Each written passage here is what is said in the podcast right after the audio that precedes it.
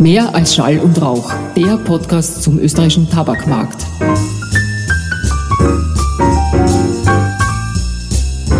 Herzlich willkommen, geschätzte Hörerinnen und Hörer, und schön, dass Sie wieder mit dabei sind. Nach unserem Ausflug in die Welt des illegalen Tabakhandels in der letzten Folge haben wir heute wieder ein, sagen wir, positiv besetzteres Thema, über das wir sprechen werden. Ganz richtig, Dagmar. Heute wollen wir uns den schönen Dingen des Lebens widmen und zwar der Kunst. GTI Austria, Austria Tabak ist nämlich, und das mag für manche überraschend sein, im Besitz einer der bedeutendsten österreichischen kunsthistorischen und Kunstsammlungen. Es geht hier sowohl um tabakhistorische Objekte als auch um Kunstobjekte, als auch um Werbematerialien und sonstige bedeutungsvolle historische Archivobjekte. Manche unserer Hörer können sich vielleicht noch an das Tabakmuseum der aus der Tabak erinnern, das zuletzt in der Rahlgasse in Wien beheimatet war. Das Museum musste schließen. Die Kunstschätze existieren aber selbstverständlich noch in unserer Sammlung. Nachdem der Podcast ein auditives Medium ist und das Vermitteln von Kunst eine besondere Herausforderung ist, wenn man diese nicht sehen kann vor allem, haben wir heute wieder einen ganz besonders geschätzten Gast und Expertin eingeladen. Herzlich willkommen, Sabine Fellner. Hallo und herzlichen Dank für die Einladung. Dr. Sabine Fellner ist Kunsthistorikerin, freischaffende Kuratorin mit Fokus auf Themenausstellungen, etwa wie Rabenmütter im Lentos Kunstmuseum in Linz, oder Die Kraft des Alters im Belvedere in Wien und Kunst von Frauen, in etwa die Ausstellung Stadt der Frauen, ebenfalls im Belvedere. Zurzeit sind von ihr kuratierte Ausstellungen im Lentos Kunstmuseum in Linz, Wilde Kindheit, noch bis 5. September und ab 14. Juli im Jüdischen Museum Wien zur 100-jährigen Geschichte der Salzburger Festspiele ihre Ausstellungen zu sehen. Hier sind auch einige Leihgaben aus unserer Sammlung vertreten.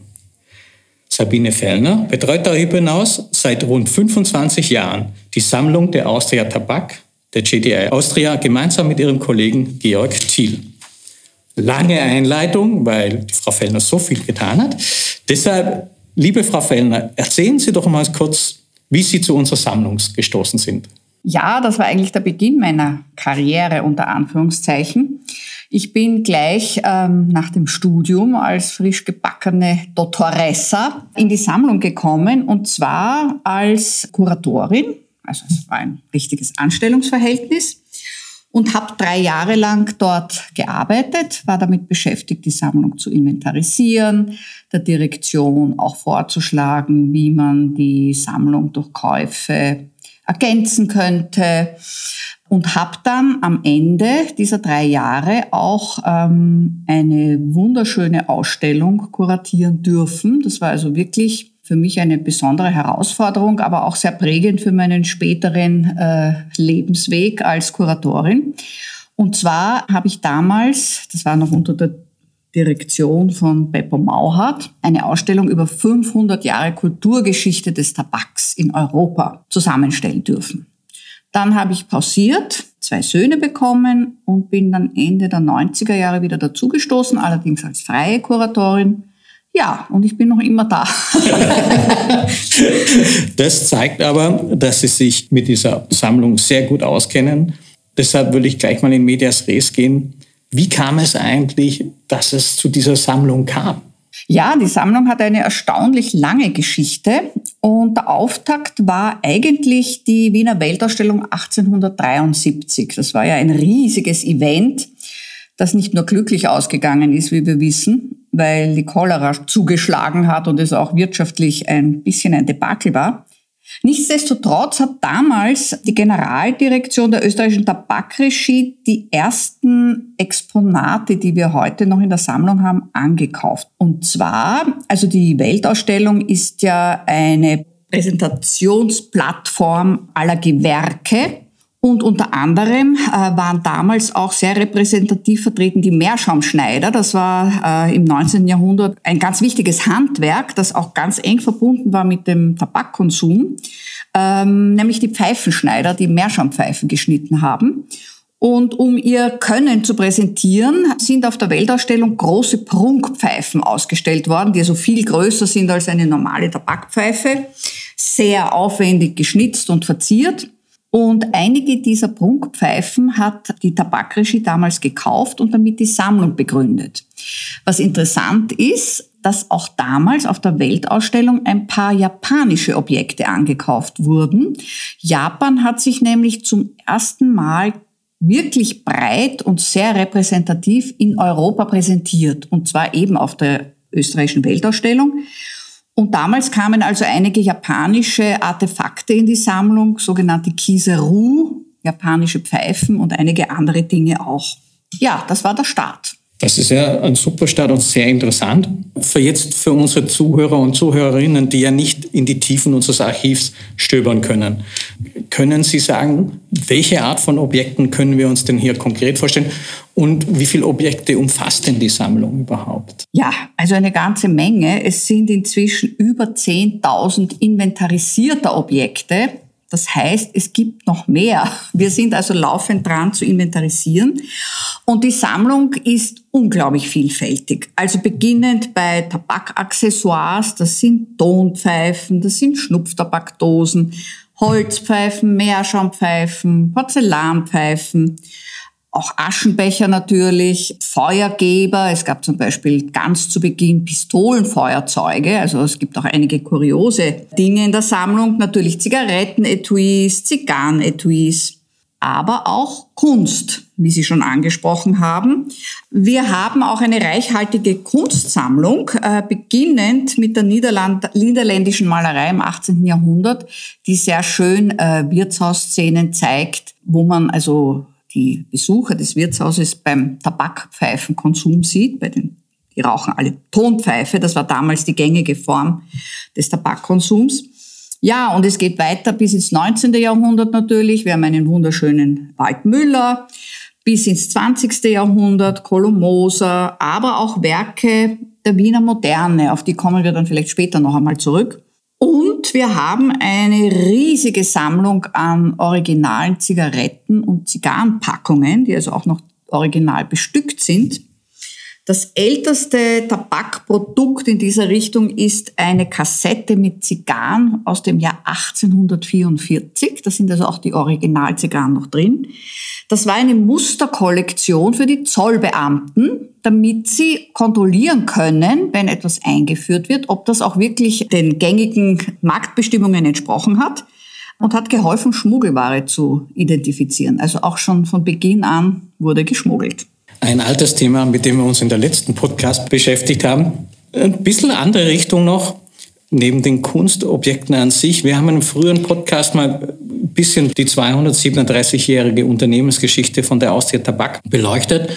Da muss es doch auch ganz viele Unterlagen, archivierte Verträge oder sonst irgendwas geben. Ja, natürlich. Also natürlich ganz, ganz wichtig für die Gründung der österreichischen Tabakregie das ähm, Tabakpatent von Josef II. 1784 wurde ja das Unternehmen gegründet. Aber der Tabak hat natürlich eine sehr viel längere Geschichte in Österreich. Also schon vor Josef II. haben sich die Herrscher, die österreichischen Monarchen mit dem Tabak äh, beschäftigt. Der Tabakhandel, die Verarbeitung und der Verkauf wurden ja sehr schnell vom Staat reguliert, weil ähm, er natürlich ein sehr lukratives Geschäft war. Und daher befinden sich auch in der Sammlung die unterschiedlichsten Verordnungen betreffend der Preisregelung, auch des Tabakschwärzens, so hat man nämlich damals das Schmuggeln genannt, und natürlich auch eine umfangreiche Unternehmenskorrespondenz. Und das ist, glaube ich, das wirklich Herausragende an der Austria Tabak oder ehemals Austria Tabak, dass dieses Unternehmen eigentlich eine lückenlose äh, Unternehmensgeschichte abbildet. Und das ist so interessant, dass wir diese Unterlagen, also den größten Teil dieser Unterlagen, dem österreichischen Staatsarchiv überantwortet haben, um eben ähm, Wissenschaftlerinnen und Wissenschaftlern da die Forschung zu ermöglichen.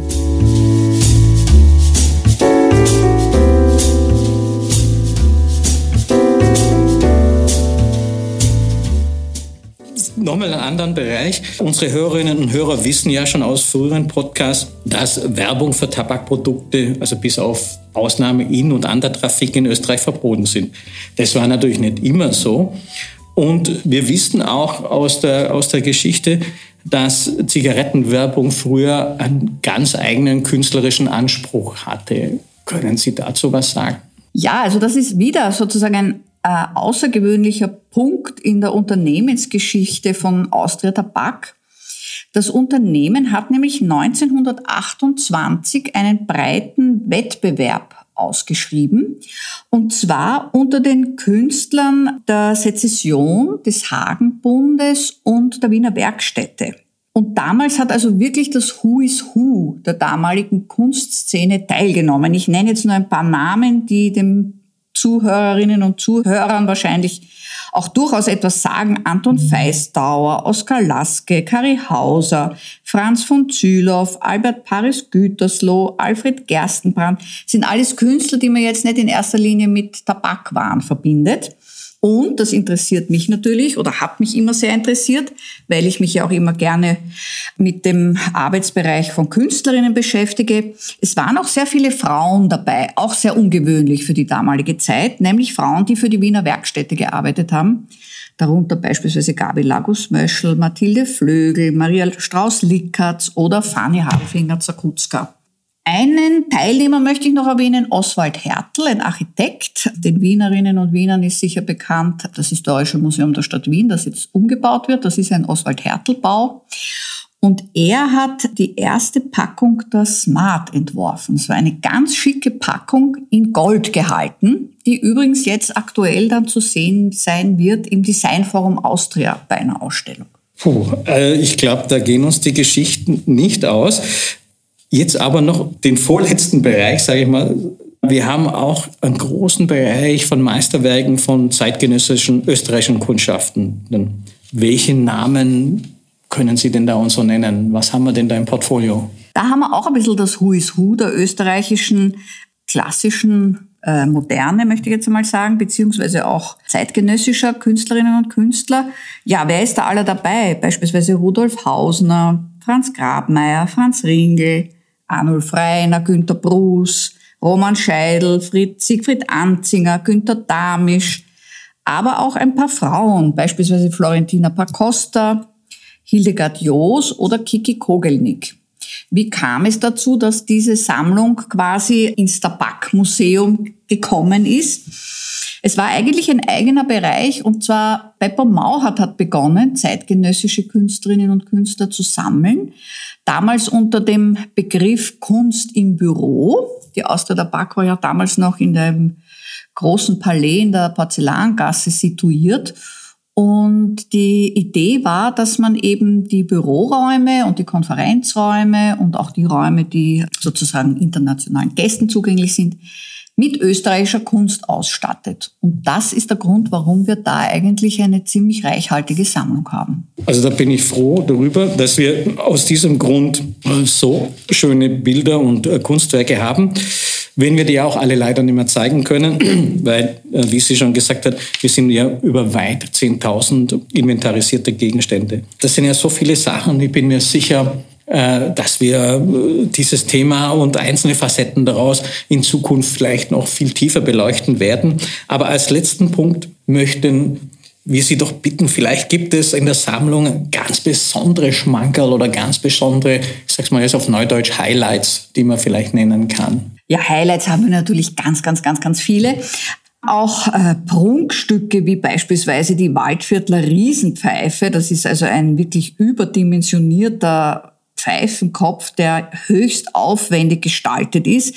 Er wurde 1910 für Kaiser Franz Josef angefertigt und zeigt Szenen aus dem Leben ähm, von Kaiser Rudolf von Habsburg und wurde von einem Allensteiger Schnitzer in vierjähriger Arbeit hergestellt.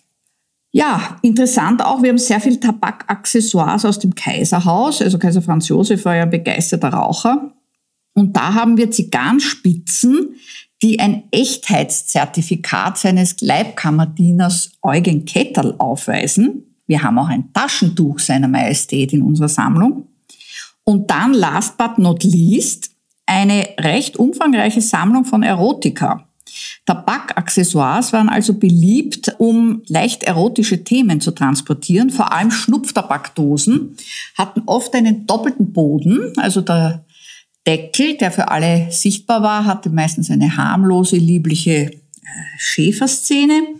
Und wenn dann die, die Tabakdose herumgereicht war und, und alles aufgeschnupft war, konnte man also den doppelten Boden öffnen und drunter ging es also heftig zur Sache. Ja, also es gibt noch viel zu erzählen, vielleicht ein andermal mehr. Vielen, vielen Dank, Frau Dr. Fellner.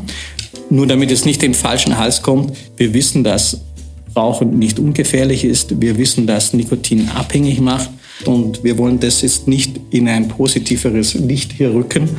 Wir wissen aber auch, dass es eine interessante kunsthistorische Geschichte gibt und die ist es wert zu erzählen. Ich möchte trotzdem darauf hinweisen, dass uns das durchaus bewusst ist und wir auch keinen anderen Eindruck darstellen wollen. Aber es ist super interessant. Wir kommen sicherlich auf historisches, unbe weiteres Unbekanntes zu sprechen, weil äh, wenn Sie nicht mal ganz fertig sind mit der Inventarisierung, bin ich ja gespannt, was da noch zutage kommt. Ich möchte mich ganz herzlich bei Ihnen bedanken. Ich möchte mich ganz herzlich bei den Zuhörerinnen und Zuhörern bedanken äh, fürs Zuhören. Ich möchte in diesem Zusammenhang noch auf eine Ausstellung hinweisen, die Austrian Brand Stories im Design Forum im Museumsquartier in Wien. Von dort werden Sie vom 9. Juni bis 12. September die Werbegeschichte von Kultmarken sehen, unter anderem auch eine Marke aus unserem Hause. Äh, wie gesagt, ich möchte diesen Podcast schließen. Vielen Dank und bis zum nächsten Mal. Dankeschön.